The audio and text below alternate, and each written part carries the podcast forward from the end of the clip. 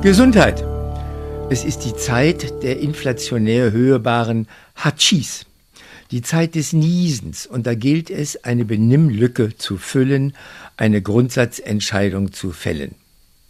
Als Onkel Wilhelm gleich mehrmals trompetenhaft genießt hatte, da trompetete Nils, sein Großneffe und eben frisch wie gut erzogen, Nils ist sechs, stolz zurück. Er trompetete Gesundheit Zwei weitere Gesundheitswünsche für Onkel Wilhelm folgten, der aber weiter nieste, so dass die zugerufenen trompeteten oder halblauten Gesundheitswünsche an Wert verloren.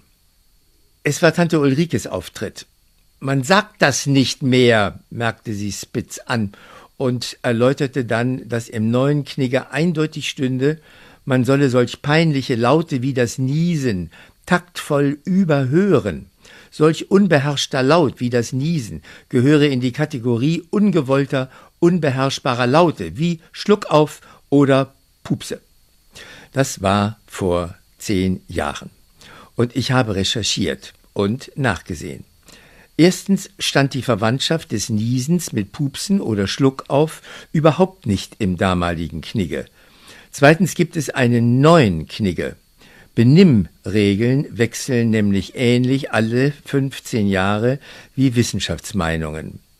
Der neue Knigge erlaubt den Gesundheitswunsch nach einem Niesen wieder. Die Notwendigkeit zum Ruf oder auch nur Flüstern Gesundheit ist in der Medizingeschichte begründet. Die Pest kündigte sich in den von ihr beherrschten Zeiten an durch Niesen. Andauerndes Niesen.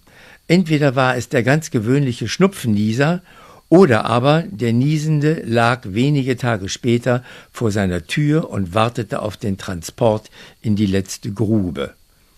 Dann war er Pesttoter. Ich teilte dies jetzt Tante Ulrike mit, die unsere Benimm-Oberlehrerin ist, und wählte ihre Nummer im Hochgefühl, dass in dieser Angelegenheit ich ihr überlegen bin. Oder bescheidener gesagt, Wissenschaft eben auch über Knigge steht. Leider sind solche Typen wie Tante Ulrike, die die Weisheit mit Löffeln fraß, von dem Tag an, wo sie Löffel kennenlernte, unschlagbar. Sie fragte, welche Ausgabe des neuen Knigge ich denn hätte, und fragte dies im Ton der absoluten Überlegenheit. Ich sagte ihr meine Knigge-Ausgabe noch im Besitz meiner vollen Kompetenz aber die schwand dann, als sie mich aufklärte, dass es verschiedene Knigge-Ausgaben zeitgleich gäbe, sogar von Autoren, die gar nicht mehr Knigge heißen. Und ihrer, Tante Ulrikes Knigge, der sei autorisiert. Meine, in der Bibliothek eingesehene Ausgabe nicht. Ich habe Tante Ulrike gesagt, dass wir nicht nur Knigge als Buch haben, sondern einen Pastor hatten, der selbst Knigge hieß. Der Pastor Knigge wünschte einem immer Gesundheit und sicherheitshalber wir ihm immer auch beim Niesen und überhaupt und weiterhin.